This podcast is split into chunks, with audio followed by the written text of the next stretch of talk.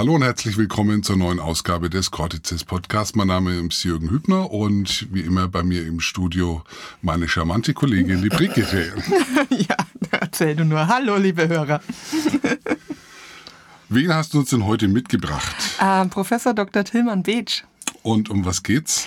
Ja, es geht um äh, sein Buch Science Matters, um seinen ähm, Blick auf Wissenschaft und die ähm, Bedeutung von Wissenschaft für die Gesellschaft und wohin die Reise geht, was man vielleicht ähm, noch ja, improven könnte.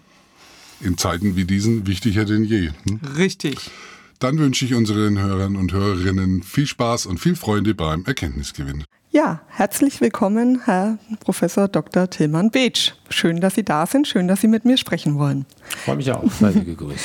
Ich stelle Sie mal kurz vor. Sie sind, ähm, Sie sind der Lehrstuhlinhaber für Sozial-, Organisations- und Wirtschaftspsychologie an der Universität Erfurt und auch der Direktor des Erfurt Laboratory for Empirical Research. Also empirische Forschung ist Ihrs? Ja, das ist richtig. Also meine, vielleicht muss man was dazu sagen, denn ja. das ist, erklärt sich nicht so von selbst.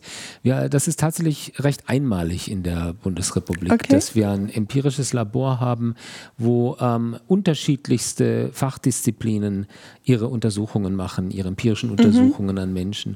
Und dass so verschiedene Disziplinen wie die Ökonomie, wie die Psychologie, Politologie, Kommunikationswissenschaft und so weiter zusammenkommen in einem großen Labor mit der ganzen Peripherie dabei und den ganzen Ausstattungen, das ist schon toll. Und deshalb sind wir eigentlich da ganz stolz darauf, dass wir sowas in Erfurt haben. Mhm. Und das koordinieren Sie oder was, was machen Sie da? Also die Idee ist, dass wir dort eine ähm, sagen wir mal, eine Ausstattung zur Verfügung stellen, die es den Leuten erlaubt, möglichst einfach und möglichst effektiv zu forschen. Also da gibt es zum Beispiel solche ähm, Apparate, die vorgehalten werden, wie zum Beispiel zur Blickregistrierung. Wir haben mhm. ähm, eine Aha. größere Anzahl von Computerarbeitsplätzen, an denen computergestützte Untersuchungen gemacht werden können. Also zum Beispiel aus der allgemeinen Psychologie, mhm. wo es um Wahrnehmung geht oder mhm. um Gedächtnis oder Sprache. Dazu haben wir dann mhm. echte Cubicles, die schallisoliert sind, in denen man ah. sich dann ganz ah. verlassen fühlt, wenn man da drin ist. Wir haben aber auch Plätze, an denen wir mit Kindern spielen können, weil wir auch Untersuchungen okay. mit Kindern machen. Und so haben wir einen Medienplatz, an dem wir dann verschiedenste äh, Medieninhalte in unterschiedlichen Kontexten präsentieren können. Das ist sehr weitläufig und sehr groß und wir können also wirklich den unterschiedlichsten Forschungsinteressen unserer Mitglieder dann ähm, diesen Raum bieten. Und vor allem, was sehr, sehr wichtig geworden ist jetzt seit EuGH, wir müssen ähm, einen guten Datenschutz betreiben. Mhm. Und äh, dafür haben wir bestimmte Lösungen, wie wir zum Beispiel Beispiel dann Anonymisierungen hinbekommen und mhm. größere Panels machen können und auch die Daten dann vorhalten auf offenen Plattformen. Okay. Also da ist im Hintergrund einiges zu tun, dass die Leute möglichst ohne Anstrengungen dort ihre Untersuchungen machen okay. können. Okay. Ich hatte jetzt gerade die Assoziation, es ist ein bisschen salopp und vielleicht auch ein bisschen frech von, es gibt ja diese ähm, diese Mietwerkstätten. Also da ähm, es gibt ja Menschen, die können noch an ihren Autos schrauben und die können da auch was machen, aber die haben nicht das Werkzeug und keine Hebebühne und keine Grube und so weiter und die gehen dann zu dieser Mietwerkstatt und mieten sich halt zwei Stunden da ihren Platz und kriegen das Zeugs gestellt und machen dann ihr Projekt und dann fahren sie wieder heim. Ah, das ist eine tolle Idee. Also die nehme ich jetzt, die greife ich auf, so können wir nochmal viel Geld verdienen. also das ist äh, tatsächlich nicht möglich, da wir ähm, jetzt auch als Universität ja keine Einnahmen dort ja. haben können. Aber die Mitglieder, die dort mitmachen, die sind dann Teil des Rates dieses Labors mhm. und sind alles Professuren, die sich dann dort äh, einkaufen mit einer Morgengabe, indem sie etwas zum Labor und zu der Allmende, zu diesem Gemeinplatz mhm. beisteuern. Und die dürfen das dann auch alle nutzen mit ihren ganzen Mitarbeitern, mit den ganzen Forschungsprojekten okay. und auch mit den Studierenden dort, die ihre ähm, Qualifikationsarbeiten im empirischen Bereich machen. Ja. Aber es ist eine interessante Idee. Das muss ich mal vorschlagen, ob wir da irgendwas nach außen verhökern können. naja, so war es jetzt nicht gemeint, aber so, so vom System halt. Sie haben alles da und hm. wenn man was machen will, kann man ja, zu Ihnen kommen. Richtig, genau. Wenn man Mitglied im Verein ist. Richtig, genau. Okay. Gut. Äh, Sie sind ja jetzt aber äh, nicht nur heute hier als ähm, als Wissenschaftler, sondern auch als Autor. Sie haben ja ein äh, Sachbuch geschrieben, Science Matters, ist letztes Jahr erschienen, also 2022, Wissenschaftlich statt Querdenken. Warum? Ja, also ich meine, das ist ja das Datum genannt, das ist 22 erschienen und mhm. geschrieben habe ich es während Corona. Mhm. Also an, äh, in der Zeit, in der schon doch sehr viele Anzeichen hochkamen, dass die Anti-Aufklärung wieder unterwegs ist mhm. und erstarkt. Und da ich auch in, im Rahmen meiner Lehrtätigkeit Methoden unterrichte, mhm ähm, war es mir einfach wichtig, in einer allgemeinverständlichen Form mal mhm. zu vermitteln, was Wissenschaft eigentlich ausmacht. Mhm. Denn ich glaube, das, was die meisten Leute sich unter Wissenschaft vorstellen, mhm. ist so ein bisschen was wie Raumschiff Enterprise. Ja, das sind Entdeckungen. Also wir mhm. fliegen irgendwo hin oder wie mhm. Humboldt damals, kommen mit einem tollen Käfer, mit dem Schnabeltier oder mit dem neuen schwarzen Loch, was wir entdeckt haben, mhm. zurück. Aber das ist eben nur eine Seite der Wissenschaft und die andere ist, dass wir versuchen, Kausalerklärungen zu mhm. Theorien aufzumachen, mhm. aufzubauen. Und die testen wir kritisch, mhm. mittels zum Beispiel der experimentellen Methode mit anderen Verfahren. Und wir haben Werkzeuge, mit denen wir dann die Ergebnisse bewerten. Wir brauchen die Logik, wir brauchen die Mathematik, die Wahrscheinlichkeitstheorie, mhm. wir brauchen die Statistik. Und was bedeutet das alles und warum verwenden wir das? Mhm. Und um solche Dinge ein bisschen ähm, alltagsnah zu erklären, habe ich gedacht, ist doch Corona eine gute Zeit, wo man sich eh zurückziehen muss und dann schreibt man mal etwas, was vielleicht der Aufklärung hilft. Ja, also ich habe es ähm, gern gelesen. Ich finde, Sie konnten das auch gut, gut rüberbringen ähm, und ich kann es empfehlen auf jeden Fall. ähm, ja, Sie hatten jetzt gerade gesagt, die Anti-Aufklärung ist auf dem Vormarsch und dem halten Sie die Aufklärung, die Wissenschaft entgegen. Was bedeutet denn Wissenschaft für Sie? Also ich denke, das Wesentliche, was wir durch die Aufklärung äh, entwickelt haben, ist, dass wir methodisch denken. Also, dass wir nicht mehr aus dem Bauch herausdenken, dass wir nicht versuchen, immer nur gerade, was uns so einfällt, äh, in die Welt zu projizieren, sondern dass wir sagen, wenn jemand etwas behauptet, dann wollen wir das nachprüfen. Mhm. Und diese Idee, dass wir Evidenz als Argument nehmen, dass mhm. wir nicht versuchten, etwas durch letzte Begründungen, wie zum mhm. Beispiel Gott ist oder in der Bibel steht, zu begründen, mhm. sondern wir in die Natur hinausschauen, aber mit systematischen Verfahren gucken, an was wir denn, welchen Ergebnissen wir vertrauen können, welchen Kausalmechanismen wir verstehen, welche äh, wir belastbar äh, identifiziert haben. Damit kommen wir weiter, damit können mhm. wir ähm, unsere Welt entwickeln, mhm. zum Guten wie zum Schlechten. Mhm. Das determiniert die Wissenschaft nicht, das sind unsere Entscheidungen. Aber ich denke, dieser wesentliche Punkt, wie wir denken, wie wir mit äh, unserer Welt umgehen, wie wir zur Erkenntnis kommen, das ist Wissenschaft und das ist nicht nur Wissenschaft. Ähm, das ist auch äh, die Renaissance mit ihrer Idee, dass wir versuchen, ähm, äh, freiheitliche ähm, Gesellschaftsmodelle mhm. aufzubauen. Und das greift ineinander. Und tatsächlich merken wir, dass diese Selbst Anmaßungen und Selbsterhöhungen, die wir erleben. Hm. Dass zum Beispiel jemand sagt, das ist mir doch ganz egal, das sind doch alles eine einzige Lügenversammlung, mhm. diese ganzen ähm, äh, Virologen, ich weiß doch, wie die Welt funktioniert mhm. und äh, beruf mich vielleicht auf einen Kumpel, der auf Telegram irgendwas geschrieben hat. Mhm.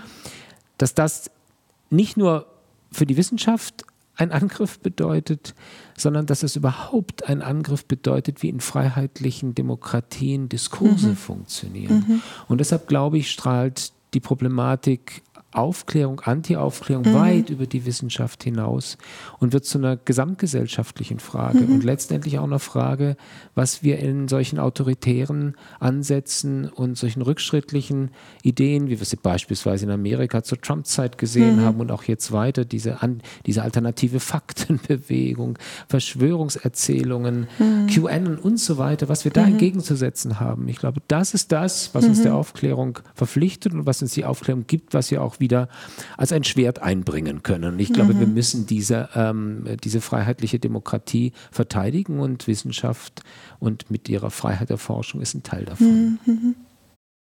Ja, da kann ich Ihnen zustimmen. auch wenn es wahrscheinlich keine Rolle spielt, was ich dazu denke. Aber ja, nein, ich bin ja froh. Es könnte auch sein, dass es Widerspruch anregt, dann können wir jetzt hart ähm, diskutieren ja. darüber. ähm, was mir jetzt gerade so bisschen gekommen ist, wie Sie das so erzählt haben. Gut, die Aufklärung hat ja gesagt, so, ähm, ja, habe mutig deines eigenen Verstandes zu bedienen und so weiter.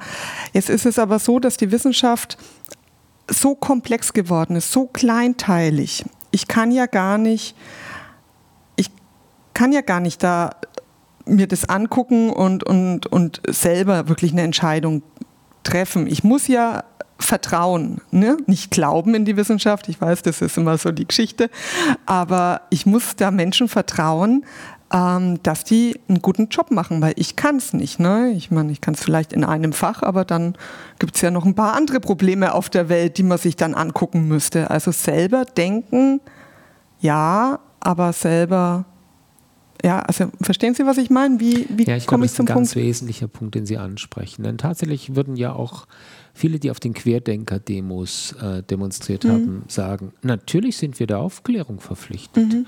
Da steht es doch drin, dass wir unseren mhm. eigenen Verstand benutzen mhm. sollen, dass wir frei sind, dass jeder etwas dazu sagen mhm. darf und dass es nicht von, von dem Stand oder von Einkommen oder mhm. von Geschlecht oder von was weiß ich immer abhängen darf, ob ich etwas dazu sage. Das heißt, im Kern ist dieser Ansatz ja richtig. Nur das andere stimmt eben auch, was Sie gesagt haben. Das heißt, die, ähm, wir haben in, seit der Aufklärung so unglaubliche Sprünge gemacht, mhm. was die, unser Wissen betrifft, dass wir das natürlich nicht einfach mal von außen so schnell wie wieder überblicken können. Mhm. Aber ich glaube, in anderen Bereichen sind wir ganz gut mit sowas umzugehen. Also stellen mhm. Sie sich vor, ich, also einer bei uns in der Straße, der hat ein Auto, da steht drauf, fuck you, Greta. Mhm. Und ähm, der glaubt alles nicht, was diese Klimawissenschaftler mhm. da sagen. Mhm. Und ich habe ihn gefragt, aber glaubst du deinem Kfz-Mechaniker? Mhm. Er, ja, der kennt sich gut aus, der hat Erfahrung und mhm. da bringe ich vertrauensvoll mein Auto hin. Mhm. Ach ja. Mhm. Das ist interessant. Also auch dort mhm. ist man ja bereit zu sagen, da verstehe ich auch nicht mehr alles. Mhm. Ich kann auch nicht, ich kann heute nicht die Elektronik eines, eines Autos einfach verstehen. Mhm. Das wissen die wenigsten, was da alles abgeht. Und ähm, äh, dazu brauchen wir Computer, die uns helfen bei der Reparatur. Natürlich vertrauen wir darauf. Mhm. Und ich glaube, das ist auch Teil einer emanzipierten Umgangs mit Wissen und mit Erkenntnis, dass ich sagen kann, wann ich etwas nicht weiß. Und das ist, finde ich, eine ganz wichtige Frage. Ähm, ich glaube, wenn man sie Trump stellen würde, ne, weißt du eigentlich, wo du mal Unrecht hast oder so, da würde der sagen, ich habe nie Unrecht. Richtig. Ja? Ja. Und ich glaube, das zeigt schon eine kritische und aufklärische Basis, wenn ich äh, des Denkens, wenn ich sagen kann, okay, ich in bestimmten Dingen, da bin ich eher zurückhaltend. Mhm. Da würde ich sagen, da muss ich auf andere Leute hören, die mehr von der Sache mhm. wissen. Ich kann mir auch bestimmte Sachen einmal anhören, kann dann auch wieder eine Entscheidung treffen. Aber ich kann nicht überall ein Expertin oder Experte sein. Mhm. Es ist arbeitsteilig mhm. geworden. Und das ist nicht nur in der Wissenschaft so, das ist überall ja. so. Ja. Also ich glaube, was natürlich die Wissenschaft noch ein bisschen als Problem mitbringt, ist, dass die Wissenschaft, wenn es um, wie ich vorher gesagt habe, nicht nur um Entdeckungen geht, mhm. also ein Schnabeltier mhm. kann ich beweisen, dass es das gibt. Mhm. Ja, ich halte Ihnen einen Balk eines Schnabeltiers hoch und dann können Sie sagen, wie die damals von der Royal Academy, glauben wir nicht. Das ist ein Wolpertinger, der ist zusammengesetzt. ja, aber wenn ich ja. da mal 20 bringe oder 30, glauben Sie es einem. Ja. Wenn ich allerdings sage, ich habe hier eine Theorie und diese Theorie trifft in 80 Prozent der Fälle das, was passiert, mhm. dann ist es eine probabilistische mhm. Aussage, mhm. das ist Wahrscheinlichkeit. Und das mögen Menschen nicht. Menschen mögen nicht in Wahrscheinlichkeiten denken. Mhm. Sie haben große, große Schwierigkeiten. Mhm. Und dass es in der Wissenschaft Unsicherheit gibt, dass es gerade in neuen Bereichen mhm. man nicht sofort weiß, was wahr ist und vielleicht nie wissen wird, was wahr ist, sondern sich der Wahrheit nur annähert das ist tatsächlich, glaube ich, schwer einfach zu akzeptieren, mhm. weil wir mögen das nicht. Am liebsten hätten wir die Sicherheit. Ja? Und äh, Wahrscheinlichkeit ist etwas, was uns eher suspekt vorkommt. Jetzt habe ich sie totgeredet, gell? Jetzt habe ich so viel erzählt. Nein, nein, nein, nein. Ich hatte, äh, ich hatte mir überlegt, ähm, ich habe nämlich Lestings vor zwei Tagen erst ähm, einen, ähm, einen Text gefunden und den habe ich mal mitgebracht. Ähm, ich, ich lese ihn mal kurz vor. Äh, also es ist ähm, nicht, nicht, es sind Auslassungen dabei, weil es ein sehr langer Text wäre. Die wissenschaftliche Arbeit ist eingespannt in den Ablauf des Fortschritts. Jeder von uns in der Wissenschaft weiß, dass das, was er gearbeitet hat, in 10, 20, 50 Jahren veraltet ist. Das ist das Schicksal, ja, das ist der Sinn der Arbeit der Wissenschaft, dem sie unterworfen und hingegeben ist. Jede wissenschaftliche Erfüllung bedeutet neue Fragen und will überboten werden und veralten. Wir können nicht arbeiten, ohne zu hoffen, dass andere weiterkommen als wir. Prinzipiell geht dieser Fortschritt in das Unendliche. Ich würde dem in, ein bisschen zustimmen und sagen, in der Darstellung liegt genau ein Problem. Okay. Weil ähm, das differenziert nicht. Okay. Und ich glaube, wir können durchaus in der Wissenschaft differenzieren. Deshalb bin ich Ihnen sehr dankbar, dass Sie diesen Text vorgelegt okay. haben. Nehmen wir zum Beispiel äh, das, was wir wissen über ähm, die Klimafolgen und die, Klima, mhm. die Klimaveränderung als mhm. Folgen von menschlicher Entwicklung. Mhm. Ja. Und gucken wir uns an, was wir wissen über Corona. Mhm. In der, in äh, der Zeit der Pandemie wurde den, der Wissenschaft vorgeworfen, naja, ihr ändert ja jeden Tag das, was ihr irgendwie mhm. glaubt, was richtig ist. Erst hieß es, auf jeder Tischoberfläche kann man sich anstecken, dann war das nicht mehr wahr und so weiter da ist man in einem neuen Feld. Mhm. Da kennt man sich noch nicht so aus und da gibt es auch tatsächlich sehr viel Versuch und Irrtum und mhm. wir nähern uns schrittweise der Erkenntnis an. Ein gutes Gegenbeispiel ist das, was wir wissen über Klimamodelle. Mhm. Das wissen wir seit Jahrzehnten. Mhm. Dazu gibt es unglaublich viel Evidenz. Das wird nicht einfach über den Haufen geworfen. Mhm. Das ist nicht so etwas wie, ähm, äh, kann man sich über äh, Schmierinfektion bei Corona anstecken, mhm. sondern das ist viel belastbarer, weil es eben dazu viel größere Mengen an Evidenz, ja. an Replikationen von Befunden, an äh, Ineinandergreifen von vielen Theorien und Ansätzen und von sehr, sehr vielen Entdeckungen auch auch die man mhm. gemacht hat, wie zum Beispiel bestimmte Carbonkonzentrationen in irgendwelchen Bohrungen sich finden.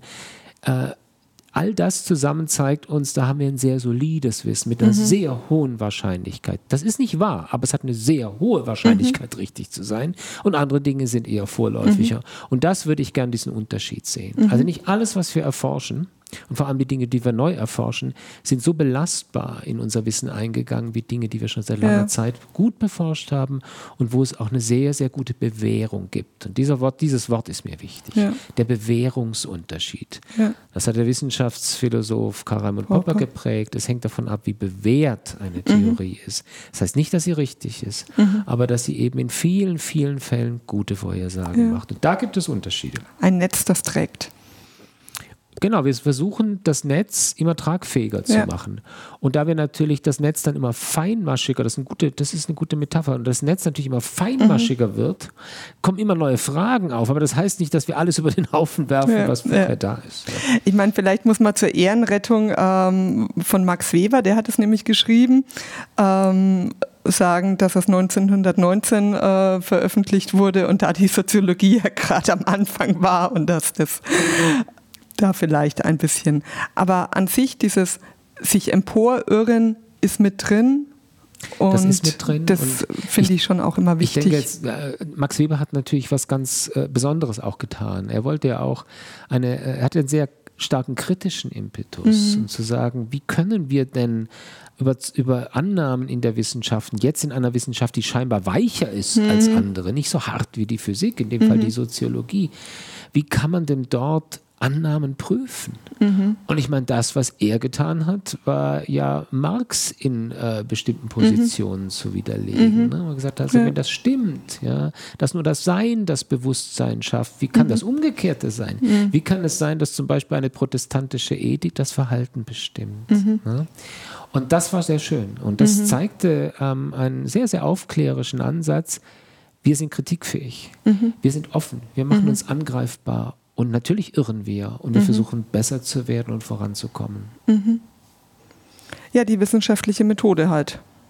Das ist die wissenschaftliche Methode, exakt. Wie könnte man denn die wissenschaftliche Methode noch verbessern? Also ich glaube, da müssen wir ein bisschen in die einzelnen Fächer schauen. Ich bin jetzt okay. natürlich vielleicht ein bisschen auch durch mein Fach, das ich mhm. vertrete in der Psychologie, vielleicht stehe ich da ein bisschen anders da als jetzt zum Beispiel die Klimaforschung.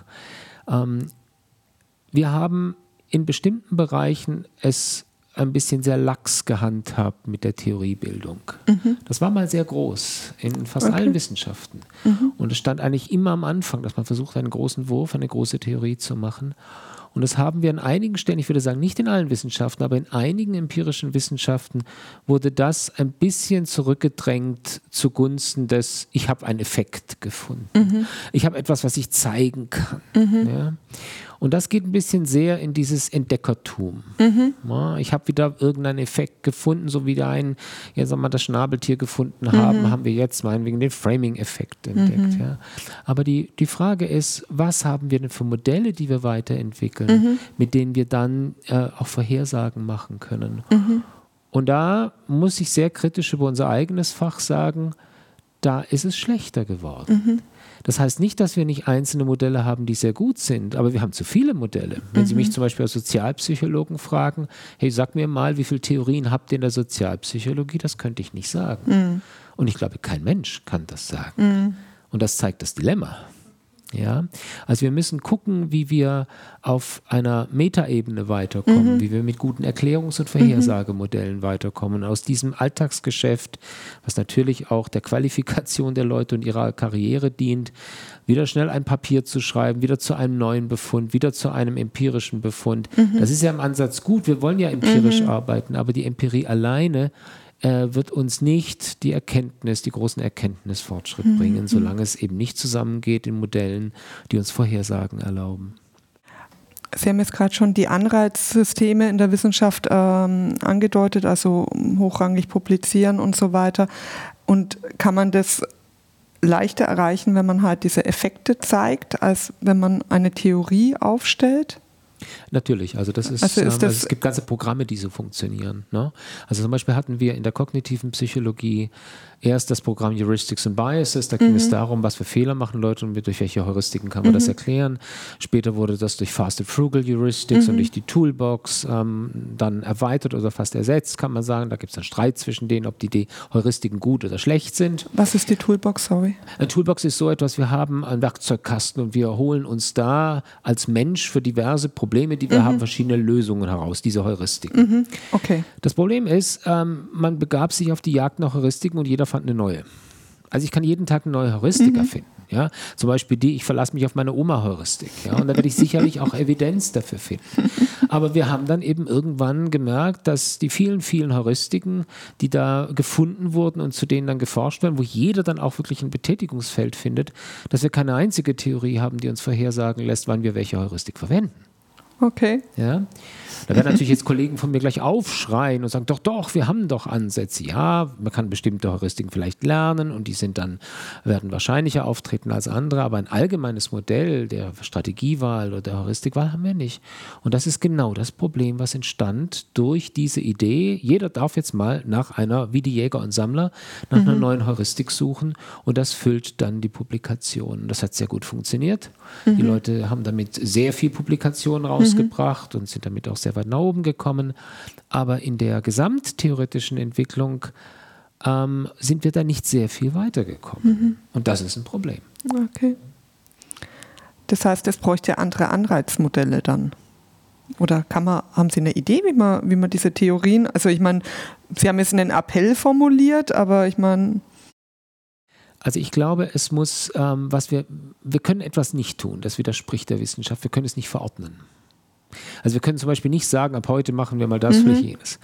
Äh, vielleicht brauchen wir auch hier ein paar ähm, kluge Ideen mhm. mal, dass wir bestimmte Dinge machen. Dass wir vielleicht nicht mehr so etwas machen wie eine Theorie gegen eine andere testen, denn mhm. das ist schon wieder eine fragwürdige Sache, weil ja allein die Auswahl, welche Theorie mhm. wir gegeneinander testen, bei hunderten von Theorien schon selber eine Entscheidung mhm. ist. Sondern dass man vielleicht so etwas macht, dass wir sagen, okay, wir haben durch, diese, durch unser Jäger- und Sammlerverhalten ja auch viel Wissen erworben. Mhm. Und dort finden wir, ähm, was wir in der Psychologie, in der kognitiven Psychologie als Mechanismen bezeichnen. Mhm. Also bestimmte Prinzipien des Denkens. Mhm. Und die sind nicht unendlich. Mhm. Und vielleicht finden wir, und dann, das wäre jetzt mal so ein mhm. konkreter Vorschlag, gehen wir vielleicht mal dorthin und sagen, lasst uns doch mal die Literatur durchforsten, welche immer wieder mit hohen Effektstärken auftreten. Dazu sage ich gleich was, Effektstärke.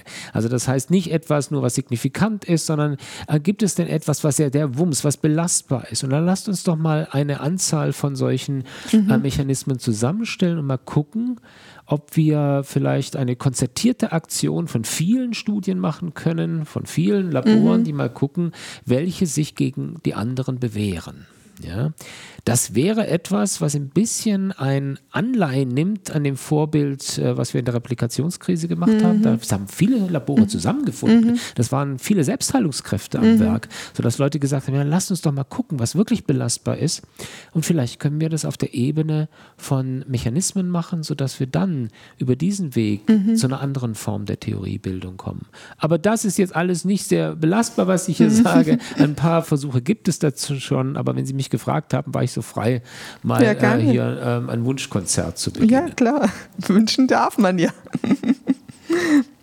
Generell, was mich immer ein bisschen ähm, stutzig macht, ist, dass halt so viele Ergebnisse, die halt negativ sind, einfach verschwinden.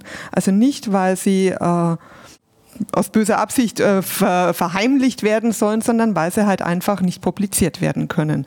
Ähm, und ich finde das immer sehr schade, weil äh, auch ein Ergebnis des Keins ist, ist ja eine Aussage. Ne? Und ich habe mir dann in meiner Naivität mal so gedacht, ja, könnten denn nicht die ganzen Studis, die überall da ihre Fächer studieren, in ihrem ähm, Studium es zwingend haben, dass sie Sachen replizieren auch. Also das erstmal, jetzt haben wir ähm, haben es ja in Corona auch gesehen mit diesen ganzen ähm, ja, Vorveröffentlichungen und so weiter, den Datenbanken. Ähm, in den anderen Fächern fehlt es ja. Ähm, genau. Was halten Sie denn da von meinen naiven Vorstellungen? Ja, das ist alles andere als naiv. Das, tatsächlich praktizieren wir das Ah, schon. Okay. Ja? Also ich ähm, jetzt, wo Sie das sagen, ähm, muss ich äh, schon wieder denken, das Sommersemester beginnt ja in drei Wochen Mhm. und ich habe meine Veranstaltung noch gar nicht vorbereitet. Hm. Aber zwei dieser Veranstaltungen sind Bachelor-Seminare. Mhm. Das bedeutet, dort schreiben Leute in der Psychologie ihre Abschlussarbeit, die empirisch ist und das ist bei mir in der Regel der Fälle seit ein paar Jahren eine Replikation. Oder eine konzeptuelle Replikation. Also das ist etwas, wo man äh, etwas ähnlich macht wie etwas schon, äh, was man was schon publiziert, aber vielleicht das ergänzt oder durch einen weiteren, äh, einer anderen, ähm, vielleicht mal in, in einer anderen Stimulusumwelt, also mit, äh, mit anderen Materialien oder so versucht. Und das ist sehr spannend. Und äh, das ist für alle Seiten sehr spannend. Einerseits, weil man merkt, was belastbar ist und weil man eben merkt, dass es viele Dinge gibt, die hätten wir gerne so, dass sie belastbar sind, aber sie sind es nicht. Ein gutes Beispiel ähm, ist, oder schlechtes Beispiel, das ist dieses Nudging. Aha. Also wenn mal etwas in die Welt gekommen ist, ja, und Leute Bücher drüber geschrieben haben und das in irgendwelche Führungskräfte-Trainings oder sonst wohin gegangen Jetzt sagen. Sie mir nicht, Nudging ist Quatsch. Naja, also es hängt davon ab, was wir darunter verstehen. Da fängt es ja schon an. Okay. Ja? Also wenn wir das als eine Nahelegungstechnik verstehen, dass wir Leute durchs mehr oder minder subtile Reize dazu bringen, dass sie irgendwas machen, was wir gerne hätten, dann ist die ganze Welt ein Nudging. Ja. Das ganze Erziehung ist ein Nudging. Ja? Wir stupsen permanent Leute. Wir treiben sie heute nicht mehr mit der Route, aber wir stupsen sie natürlich. Nein, aber Nudging meint ja so etwas, dass wir starke Effekte dadurch haben, dass wir kleine Veränderungen in der Umwelt machen. Und äh, ganz viel von diesen Dingen sind einfach nicht replizierbar. Okay. Und ein großer anderer Anteil ist nichts anderes als ein Demand-Effekt. Also das ist eigentlich eine Störvariable in unseren Untersuchungen, dass wir den Leuten nahelegen, was sie tun und die kriegen raus, was eigentlich von ihnen erwartet wird und dann machen sie das. Ah, okay. Und das ist dann wirklich nachher nicht mehr so schön. Und äh, da bricht sich dann eben unser Wunsch, dass wir denken, ach, wir hätten da so einen tolle kleinen Hebel. Wenn wir den kleinen Hebel umlegen, der uns nur ganz wenig Arbeit macht, dann entsteht was Großes. Und leider ist es nicht so. Dahinter steht natürlich eine gute Idee. Denn die Idee ist, dass ganz viel unseres, äh, ein großer Anteil unseres Verhaltens natürlich durch die Umwelt ähm, bestimmt wird. Das ist mm, klar. Also ich meine, wenn ich in einem Regal etwas auf Augenhöhe sehe, in einem Supermarkt, dann fällt mir das eher auf und dann fällt es eher in meinen Alternativbereich, als unten versteckt ist im untersten Regal. Ist ja klar. Und dann werde ich auch wahrscheinlich eher in dem mittleren Regal einkaufen. Ne? Aber das sind äh, sehr einfache Sachen, die zeigen, natürlich ist, unser, ist vieles, was unser Verhalten bestimmt, liegt in der Umweltstruktur. Und der Ansatz per se ist ja gut, dass wir sagen, wie können wir die Umwelt so designen, dass sie das erwünschte Verhalten einfach ähm, leichter hervorbringt, als wenn wir es durch Verbote oder durch irgendwelche, ähm, was weiß ich, äh, lang anhaltenden Trainings erreichen. Ja. Ich musste jetzt nur gerade so schmunzeln, wie Sie gesagt haben, der Grundansatz vom Nudging ist ja gut und, und löblich, weil da würden bestimmt wieder äh, ganz viele freiheitsbewusste Menschen schreien, nein, wir werden manipuliert. Aber ich meine, die Umwelt manipuliert uns Ja. ja so oder so. Nein, ich meinte also tatsächlich ganz nicht manipulative, gute Dinge, über die die Leute sich sogar freuen. Also ein Beispiel, als in unserem ähm, Campus der Universität Erfurt, der äh, reiht sich um einen schönen kleinen Park in der Mitte, da sind Bäume und da ist Rasen und so weiter und drumherum läuft ein Weg. Mhm. Und natürlich laufen aber die Leute, die von den Hörsälen mhm. kommen, quer durch, um hinten zur Bibliothek zu kommen. Mhm. Jetzt haben die Leute Folgendes gemacht. Über mehrere Zeit wurden Verbotsschilder aufgestellt. Mhm. Dann wurde, das war sehr lustig, wurde vor diesem Trampelpfad eine kleine Absperrung aus mhm. zwei solchen Hürden gemacht. Das haben dann die Studierenden genommen, um darüber zu springen, kleine Filmchen zu drehen und das dann bei Instagram und bei Facebook zu posten. Bis endlich die Universität ein Einsehen hatte und einen nicht belaufenen Weg, der nämlich zu um ein Umweg war, einfach stillgelegt hat und begrünt hat und dafür den Mittelweg mit Sand eingestreut hat und jetzt kann man da durchlaufen. Das ist eine Umweltveränderung, die ist nicht manipulativ, mhm. sondern die ja. ähm, macht einen guten Kompromiss zwischen allem, was mhm. jeder ist dann nachher mit zufrieden. Und so ein intelligentes Design ist nicht böse, mhm. sondern es ist letztendlich viel besser, als äh, wie mal ein Kollege an der Uni sagte, dann müssen die halt außen rumlaufen, so schlimm ist das doch nicht. ja, aber es geht einfacher. ja. ja. Und das, glaube ich, können wir in ganz, ganz vielen Bereichen in unserem eigenen Leben mhm. genauso machen. Und da wissen wir ja, dass wir uns zum Beispiel selbst manipulieren, mhm. sind aber ganz froh drum.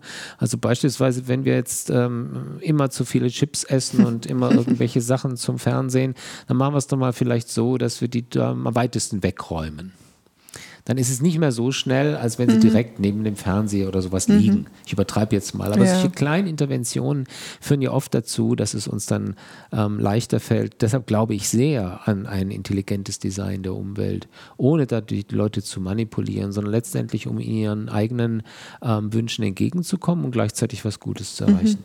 Mhm. Ja gut, ich meine, äh, so argumentiert ja auch der äh, libertäre Paternalismus, der da dahinter steht, hinter dem Nudging wir reagieren halt auf unsere Umwelt. Und man kann sie halt auch so gestalten, dass wir eher so reagieren, wie wir es eigentlich selber gern hätten. Ich meine, es ist, es ist natürlich schon, das haben wir auch bei Corona gesehen, viele Corona-Maßnahmen und das, wo, wo sich Menschen dahinter geklemmt haben, waren einfach falsch. Mhm.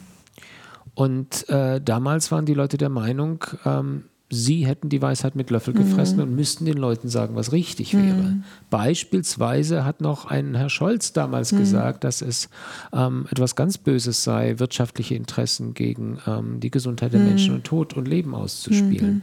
Mhm. Sehr kurze Zeit später haben wir gemerkt, das mhm. geht zusammen. Mhm. Denn wir brauchen auch zu unserem Leben, brauchen wir mhm. auch eine funktionierende Arbeitswelt. Mhm. Genauso wie Kinder in der Schule lernen müssen und später vielleicht Probleme haben, wenn sie nur zu mhm. Hause sitzen. Und all das haben Leute anders priorisiert. Also die Entscheidung dahinter, was denn gut für die Menschen ist, das letztendlich kann die Wissenschaft nicht liefern. Denn hier braucht es auch einen gesellschaftlichen Diskurs darüber, weil ja verschiedene Ziele betroffen sind. Und wenn eine Person sagt, es ist mir nicht so wichtig, ich gehe das Risiko ein und ich werde vielleicht auch an einer Krankheit sterben, aber ich möchte, dass meine Freiheit nicht so weit beschnitten mhm. wird, dass das Leben unwert wird, wie mhm. zum Beispiel in China unter diesen mhm. starken Repressalien, dann ist das eine Meinung, die in einem Diskurs gelten muss und die müssen wir mhm. aushandeln. Das können wir nicht wissenschaftlich äh, beantworten. Auch nicht die Sozialwissenschaft?